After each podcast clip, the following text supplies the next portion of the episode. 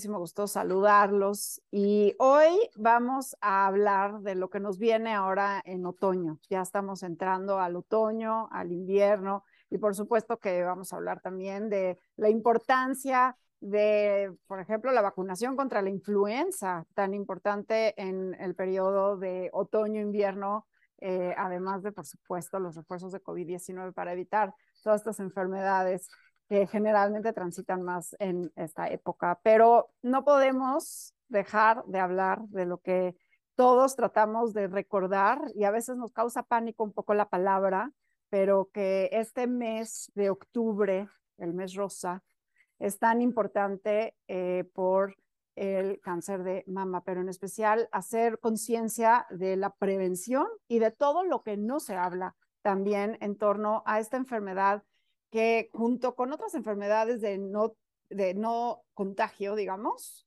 es, se llevan a 41 millones de personas al año en el mundo. Estos son datos de la Organización Mundial de la Salud de hace unos días. 75% de las muertes en el mundo son por enfermedades que no contagiamos, como por ejemplo el cáncer y enfermedades cardíacas, diabetes, respiratorias y de salud mental. Entonces, por supuesto que tenemos que hablar de cáncer, es un tema muy importante y para ello tengo bueno, la fortuna de conocer a la doctora Rina Gittler. Ella es sobreviviente y también es fundadora y directora de Alma. Entonces, quiero que nos platique de su fundación, pero quiero que antes, Rina, nos cuentes un poco por qué es tan importante Octubre Rosa y, y, verlo desde esta óptica de la prevención y de todo lo que a veces se nos olvida contar de esta enfermedad. Gracias, Carol. Gracias por la invitación. Gracias por este espacio para hablar en octubre, pero realmente debería de ser como la campaña que tenemos de todo el año es rosa. ¿Por qué? Porque las mujeres nos podemos enfermar 365 días al año. Es importantísimo todos los días recalcar la importancia de cuidarnos, de saber qué es lo que realmente tenemos que hacer, si no para prevenir, porque el cáncer de mama no se previene, para hacer diagnósticos oportunos, porque sabemos que en nuestro país el 60% de los casos se diagnostican en etapas tardías y entre más tarde se diagnostica el cáncer, pues es más difícil de curarse. Entonces, precisamente eso es lo que tenemos que hablar todo el año. Todo el año tenemos que hablar de la importancia de la autoexploración, de la importancia de las mastografías, de la importancia, sobre todo, de conocer nuestro cuerpo Platicábamos hace ratito que la realidad en México las mujeres no se autoexploran por dos cosas. Una es porque no saben cómo o la otra es porque les da miedo. Esa es la realidad de nuestro país. Entonces, eh, desde nuestra trinchera en Fundación Alma, que empezó en el 2009, eh, después de que yo pasé por una mastectomía bilateral con una reconstrucción inmediata y que te platico que fue de los peores momentos que pasó en mi vida después de verme cómo yo había quedado, dije, no hay manera que en México se queden las mujeres mutiladas con cicatrices que de verdad eh, eh, te marcan para toda la vida, ¿no? Tengo pacientes que llegan conmigo y me dicen, doctora, de haber sabido que me iba a quedar así, hubiera preferido morirme. Y son pacientes que ya se curaron del cáncer, pero pues les falta una parte de su cuerpo. Pero todo esto pues podemos hacerlo más llevadero eh, y empezar desde, desde cero. ¿Cómo podemos empezar desde cero? Entendiendo la gran importancia que tiene conocer nuestro cuerpo y la autoexploración. Si nosotros conocemos nuestro cuerpo, yo, por ejemplo, cuando eh, me diagnosticaron cáncer, yo me toqué, yo tenía una bolita del tamaño de una lenteja yo no recuerdo ni un solo día que después de la escuela de medicina, cuando nos enseñaron el tema de la autoexploración, de no haberme dejado de tocar un solo día. Ahí todos dicen, y ahorita en octubre todo mundo va a oír, por lo menos, o más bien te dicen, explórate una vez al mes. No, no, no, explórate diario, diario métete a la regadera y tócate y y ve cómo es tu cuerpo, cómo va cambiando, porque sabemos que el cuerpo, pues por las hormonas, se ve influenciado durante todo el ciclo menstrual. Entonces, empecemos por eso, por conocer nuestro cuerpo. Eh, el derecho a la salud es, pues, eh, una obligación, es un derecho, así como la educación. Así que tenemos que educarnos, tenemos que educar a nuestras hijas, tenemos que educar a nuestras hermanas de el tema tan importante que es tocarnos Pero ¿y cómo saber identificar? Digo, tenemos ganglios, no somos médicas como tú que pudiera saber interpretar lo que, lo que sentimos, ¿no? Mira, ahí les va. Es muy fácil y eso es lo que yo les recomiendo. Yo la verdad me dedico también a capacitar en el tema de salud mamaria y a veces me dicen, ¿cómo le hago para que no se me olvide? ¿Cómo le hago? Muy fácil. Por favor, a partir de hoy van a tener un jabón, van a ir al súper, un jabón rosita de preferencia, lo van a tener en la regadera. ¿Y qué van a hacer? Van a agarrar, ¿por qué con jabón? Porque cuando nos ponemos jabón, el tacto, eh, eh, la sensibilidad aumenta.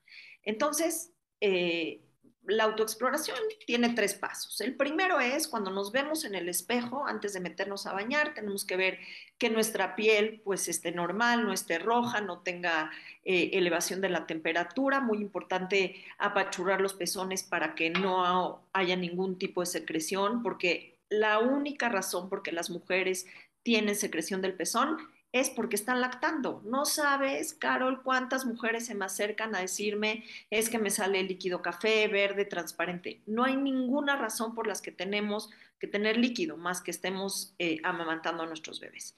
Y pues bueno, una vez el primer minuto tenemos que eh, se los platico y se pueden meter. Hoy en día hay miles de tutoriales de cómo hacer, de cómo es la técnica para poder abarcar toda la mama. Pero ¿cómo le hacemos para conocer nuestro cuerpo? Bueno, el primer minuto ya lo hicimos, el segundo lo vamos a hacer en la regadera con jabón y vamos a ir palpando, así como si fuera todo alrededor. Vamos a ir palpando, pero lo que no sabemos las mujeres a veces es qué tan profundo. Y tienen que pensar que queremos llegar a las costillas. No es un así, es queremos llegar, puede ser doloroso. Y vamos a ir abarcando toda la mama. Y también la axila porque tenemos ganglios y los ganglios es el primer lugar donde se van estas células malignas. Pero en orden de empezar a conocer nuestro cuerpo, tóquense diario. Eh, tomen si quieren el primer día de la menstruación y durante todo ese mes hagan ese ejercicio y van a ir viendo cómo eh, a lo largo de este periodo pues va cambiando la consistencia, eh, por eso hay muchas mujeres que cuando se están acercando a su periodo les duele, se les ponen duros los pechos y ahí podemos empezar a de verdad conocer qué es normal y qué es anormal. Yo creo que ese sería el primer paso, conocernos. Y, otra cosa muy importante también es que no sea un tabú. Eh, como platicamos, primero hay que empezar a nombrar esta parte de nuestro cuerpo como quieran. Eh, nosotros que estamos especializados en talleres para niñas de quinto año de primaria, eh, cuando llegamos a dar estos talleres, lo primero que hacemos es romper con el tabú de tú cómo le dices, pechos, mamas, juanas, julianas, chichis, bubis, melones, sandías, díganle como les digan, pero lo primero es hay que nombrar esta parte del cuerpo, porque una vez que la nombramos, sabemos que se puede enfermar, porque si no nos atrevemos a nombrarlo, pues menos nos atrevemos a decir me voy a enfermar de la chichi. Entonces, romper también con este tabú con nuestras hijas. Eh, como te platicaba en Fundación Alma, una de nuestras líneas importantes es la educación y estamos muy comprometidos eh, con este libro que, que te enseñé hace un ratito que se llama El brasier de mamá. El brasier de mamá que es exactamente para enseñar a las niñas a partir de quinto año de primaria qué es lo que tienen que hacer para poder conocer su cuerpo y la técnica de autoexploración. La verdad es que es un libro que a mí me encanta, que la historia es padrísima porque el primer tiraje fueron 20 copias y a la fecha llevamos un millón de copias impresas, entregadas mano a mano, con un estudio muy importante publicado ya en una revista, en The Oncologist, en donde demostramos que si nosotros empezamos a educar a nuestras hijas a partir de que se están desarrollando, que en nuestro país es quinto año de primaria aproximadamente, esto nos va a permitir hacer diagnósticos oportunos. ¿Por qué? Porque las niñas ya van a crecer con el chip de la autoexploración, ya van a crecer sabiendo eh, qué es normal y qué es anormal en su cuerpo.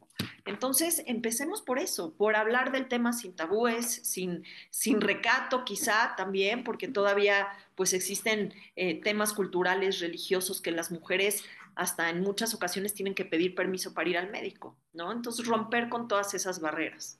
Eso es muy importante y, te quiero preguntar, ¿dónde conseguimos este libro? Yo lo quiero para mis hijas, por supuesto. Ese libro está en Amazon.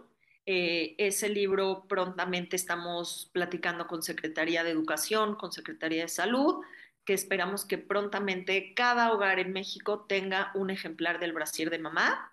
Eh, lo pueden encontrar en YouTube. Tenemos eso que está precioso, el video, el libro animado en YouTube que en octubre eh, pues nos encanta porque ya van muchos años que es trending topic el brasier de mamá. Y creo que ahorita que viene octubre es el mes perfecto para platicar con nuestras hijas, para enseñarles pues, todo lo que hay alrededor del cáncer. Y me llama la atención la edad, ¿eh? porque quinto de primaria yo pensaría, y eso es parte quizás de los tabús, de lo que no platicamos, que bueno, somos las mayores de edad, porque por ejemplo las mastografías se recomiendan a partir de los 45 años, como si antes de los 45 años no pudiéramos desarrollar de tumores, ¿no? Entonces, es interesante que digas desde quinto de primaria porque es una forma de sí irte conociendo, ¿no? A través de tantos años y además crear hábitos y crear esta costumbre de, de, de, autoexplorarte. Rina, ¿cómo es que creas la fundación? ¿Qué es la Fundación Alma? Platícanos un poco para que las personas que nos están escuchando puedan saber quién puede acercarse y, y, y, y cuál es así tu misión, tu misión en la fundación. Pues mira, Alma creció sin que yo quisiera que creciera tanto.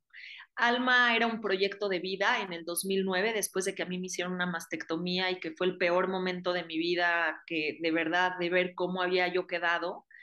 Eh, dije, si tengo una segunda oportunidad de vida, voy a hacer algo para que todas las mujeres mexicanas tengan acceso a este tipo de cirugías, ¿no? Que además en otras partes del mundo donde yo me formé, la cirugía de reconstrucción es parte del tratamiento.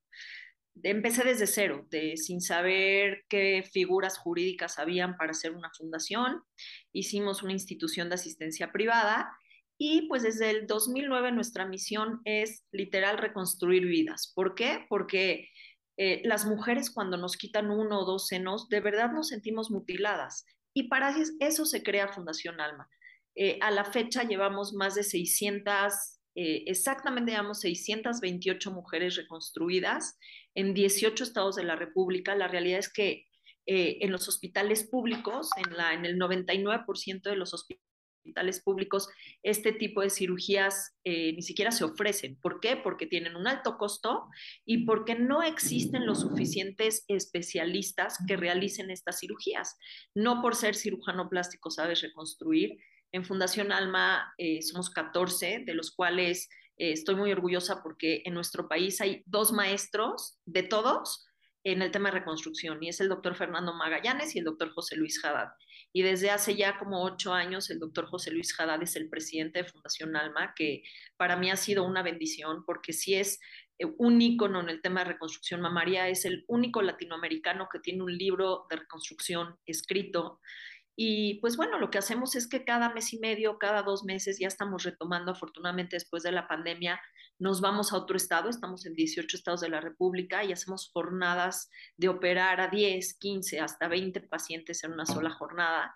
Y pues bueno, eh, esto yo pensé que iba a ser un proyecto chiquito y de repente al año de que había hecho Fundación Alma, cerré mi consultorio en un hospital privado en el ABC y decidí dedicarme a la medicina social. Para mí, no hoy en día entrar a un hospital público, saber que le vamos a cambiar la vida a alguien, eso vale mucho más que tener un consultorio en un hospital privado operando cosas de vanidad que la verdad hace muchos años dejó de ser mi intención. Eh, a la par de Fundación Alma, eh, que sale justamente para hacer estas cirugías de reconstrucción, tenemos otro proyecto muy importante. Este proyecto, cuando a las mujeres les quitan uno o dos senos, bueno, más bien cuando les quitan uno, el desbalance del cuerpo es muy importante. Las mujeres se ponen saquitos de alpiste, de algodón, eh, estéticamente se ve bien, pero el peso es muy importante. ¿Por qué? Porque a la larga, y sobre todo en México, que la mayoría de las mujeres tienen eh, la mama muy grande, eh, trae otro tipo de problemas, problemas en la espalda, trae problemas en las rodillas. Entonces, con estas prótesis eh, que son de gel de silicón, que no necesitas un brasier específico, se pone con cualquier brasier, ayudas a, equilibrar el, cuerpo y entonces a las mujeres se les quitan las contracturas. Hay muchas mujeres, por ejemplo, que ya no quieren someterse a otra cirugía, ¿no? Porque además la cirugía de reconstrucción no es una cirugía, son varios tiempos quirúrgicos, no, no es de que ya me hice una cirugía y ya quedé, no, es un proceso largo. Entonces, muchas, muchas mujeres no quieren volver a entrar al quirófano, entonces con este tipo de prótesis, pues les, les solucionamos un problema, ¿no? De esas prótesis hemos donado más de 10 mil prótesis en, en todo el país y es un proyecto, la verdad, que a mí me da mucho orgullo porque les resuelves la vida de una manera fácil a todas estas mujeres que, que quizá todavía están en esta batalla, ¿no? ¿Por qué? Porque platicábamos que la cirugía de reconstrucción, para que nosotros podamos tomar a las pacientes, tiene que haber pasado un año de haber terminado con la quimio y con la radio y obviamente tener pues una carta de su oncólogo que ya no tienen eh, actividad tumoral. Las prótesis externas es eh, de verdad, te, te, voy a invitar un día, ahorita que viene octubre, que vamos a hacer entrega de estas prótesis. Trabajamos aquí en la Ciudad de México mucho con el Hospital Primero de Octubre. Mujeres que están pasando por el tratamiento, ya les hicieron la mastectomía, van a empezar su quimio y probablemente luego la cirugía y la radio. Les damos este tipo de prótesis y de verdad las acompañamos para que entiendan que esto del tratamiento es un proceso y como digo, todo en la vida pasa y que va a pasar y que se va a terminar. Pero esta prótesis, pues bueno, les ayuda a sentirse mejor.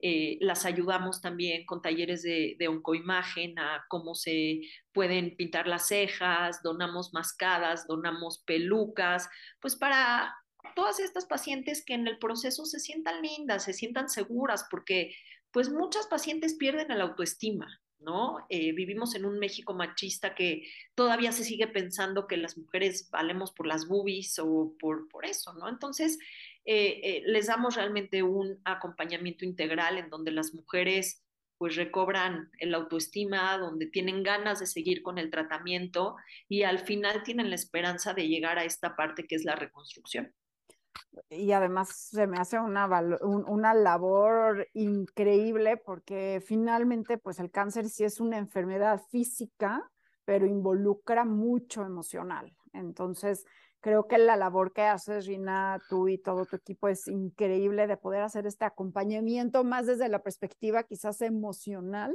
que al final sí tiene un impacto en la evolución física seguramente, en el ánimo, en, en, en, poderse sentir acompañada y no completamente, eh, bueno, pues es que la misma palabra cuando uno menciona, ¿no? El cáncer, bueno, eh, nos da así como una, una, nos desata, o al menos a mí, nos desata mucha, mucha angustia. Entonces, por supuesto que todas estas labores de acompañamiento, de decir, es transitorio, estamos aquí, no es la única, y hay formas de salir adelante de una manera, este, pues sí, salvándonos la vida, curándonos, hay, a, va a haber mucho por delante, pero también sin dejar atrás mucho que nos hace sentirnos mujer, ¿no? O que, o que nos da esta, esta, esta, esta seguridad. Ahora, seguramente ahora con la pandemia, y mencionaste la pandemia, eh, y, y, no lo estoy diciendo yo, o sea, esto ya son estudios que han estado publicándose, que cómo ha aumentado la incidencia de cánceres. Por un lado, desde 1990 a la fecha ha aumentado la incidencia de cáncer en menores de 50 años, quizás por factores ambientales, de dietas, etcétera, que podemos platicar.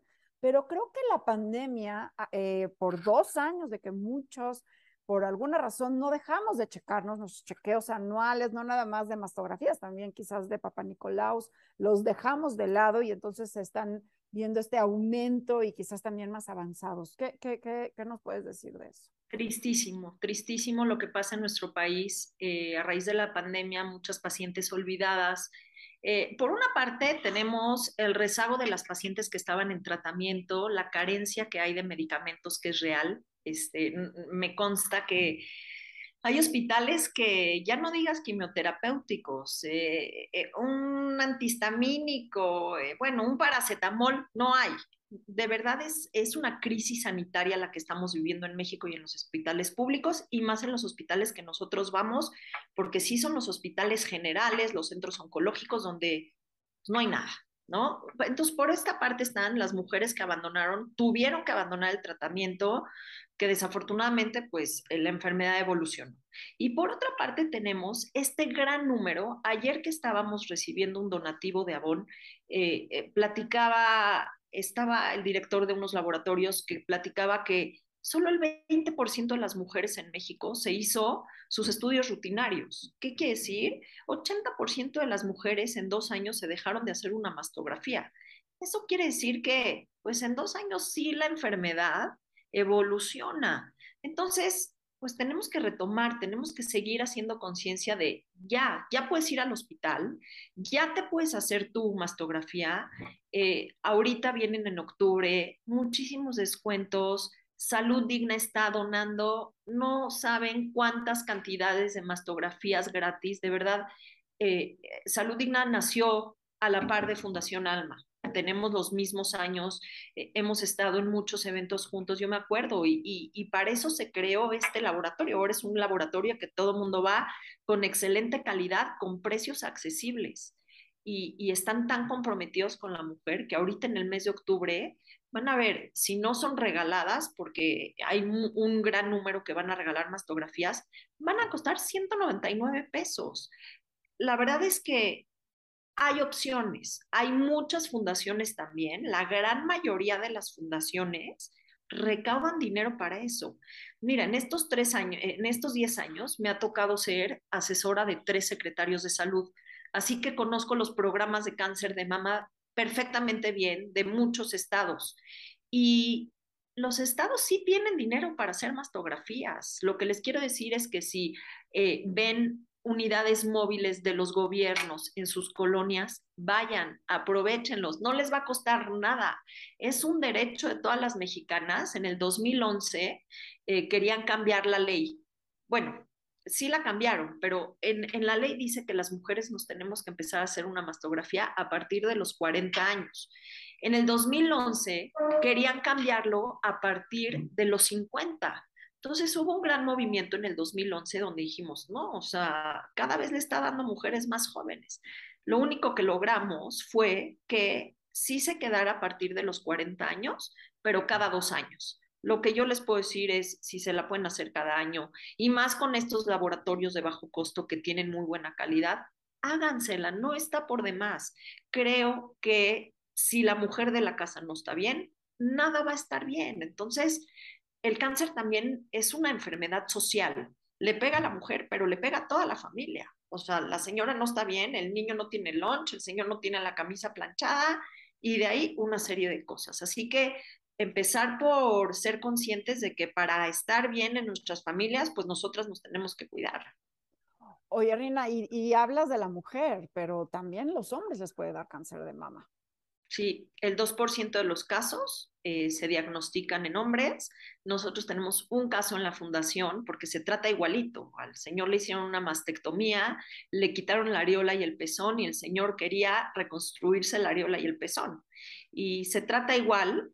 Eh, los hombres no tienen un día en específico para autoexplorarse, pero la autoexploración es igualita, el tratamiento es igualito y sí, cada vez se ven más hombres, ¿no? Y además los hombres también son muy importantes para ser portavoces del tema de la autoexploración, o sea, de llegar con su mujer más querida y decirle, oye, tú te autoexploras, oye, hoy viene el en la tele, escuché en el radio eh, lo importante que es la autoexploración y tener diálogos de este tipo, ¿no? También tengo muchas pacientes que llegan y me dicen, doctora, es que mi pareja dice que me siento una bolita.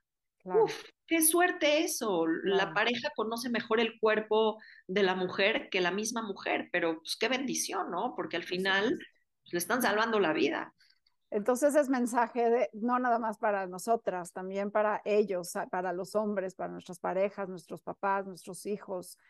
La salud humana es para todos y tenemos que cuidar a las mujeres y también obviamente este, bueno, eventualmente hacerse el antígeno prostático y, y las demás revisiones de hombres, las próstatas, este, pero, pero cuiden a sus mujeres, cuiden a sus mujeres, recuérdenles que tienen que autoexplorarse, porque sí, sí, sí, sí podemos, si no prevenir, como dices, Rina, porque prevención se hace quizás con comportamiento, con otro tipo de estrategias, pero sí la detección temprana, porque si el pronóstico cambia dependiendo de cuándo se haya esta, esta, eh, estas, pues estos tumores. Y me encanta el, el, la frase de la fundación que dice, no importa cómo sean las tuyas, cuídalas. Y me gustaría que des un mensaje, un mensaje, o no sé si nos hay, si quieras agregar algo más, dar un mensaje de cierre. a mí me encantaría que se quedaran con que hoy el cáncer no es sinónimo de muerte.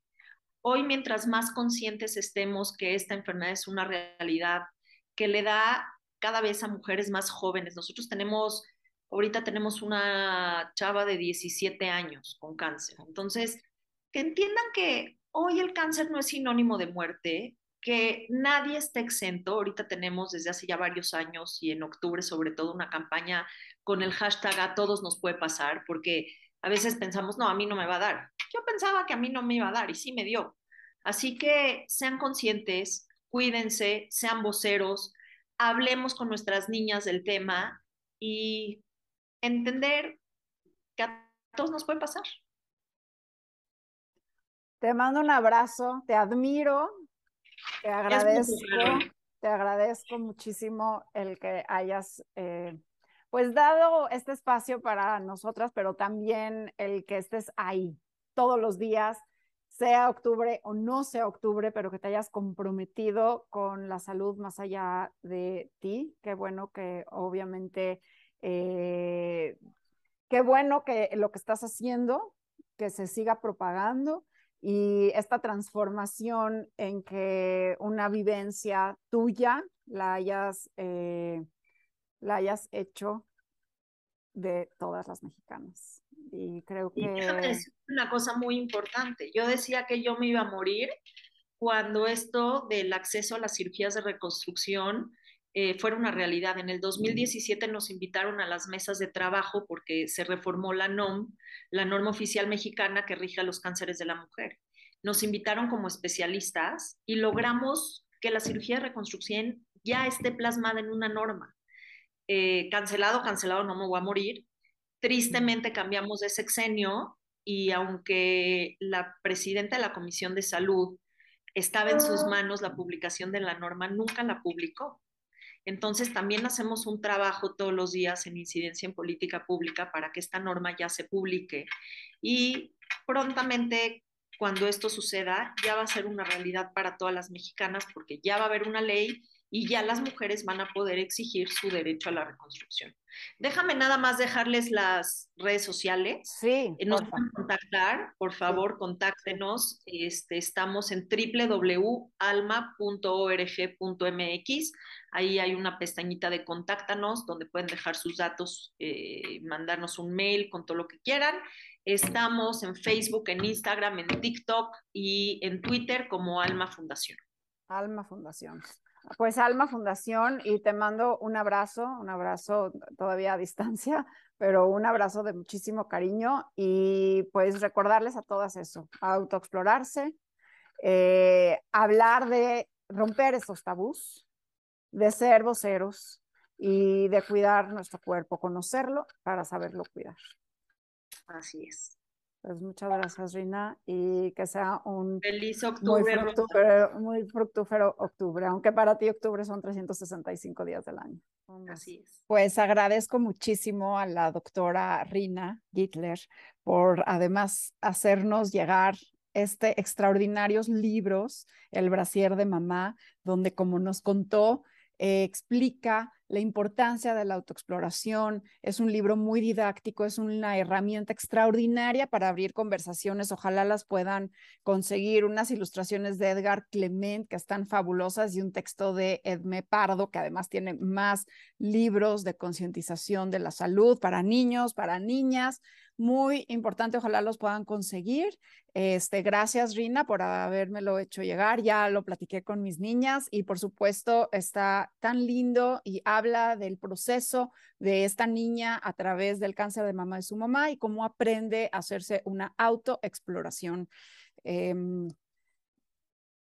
una de las una de las páginas quizás más emblemáticas, que además lo pueden encontrar en muchos tutoriales, es cómo revisarse todos los días en la regadera para encontrar cualquier cambio que llame la atención. Y pues finalmente el mensaje, el cáncer de mama nos puede dar a todos, pero y a todas, pero eh, está en nosotras podernos detectar a tiempo y pues cáncer no es sinónimo de muerte, como lo bien lo dijo la doctora. Muchas gracias, mi querida Rina.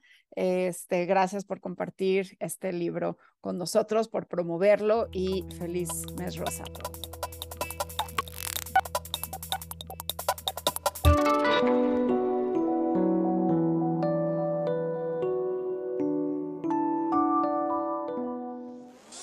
Desde cualquier dispositivo y en cualquier plataforma recibe las notificaciones de Radio 13 Digital. Venos y escúchanos en Facebook, YouTube y Daily Motion de Radio 13 Digital. Dale me gusta a nuestro perfil, síguenos y activa las notificaciones de las publicaciones y video para que te lleguen las alertas de los programas que están al aire. Escucha nuestro podcast en Spotify, Amazon Music, Apple Music y Deezer.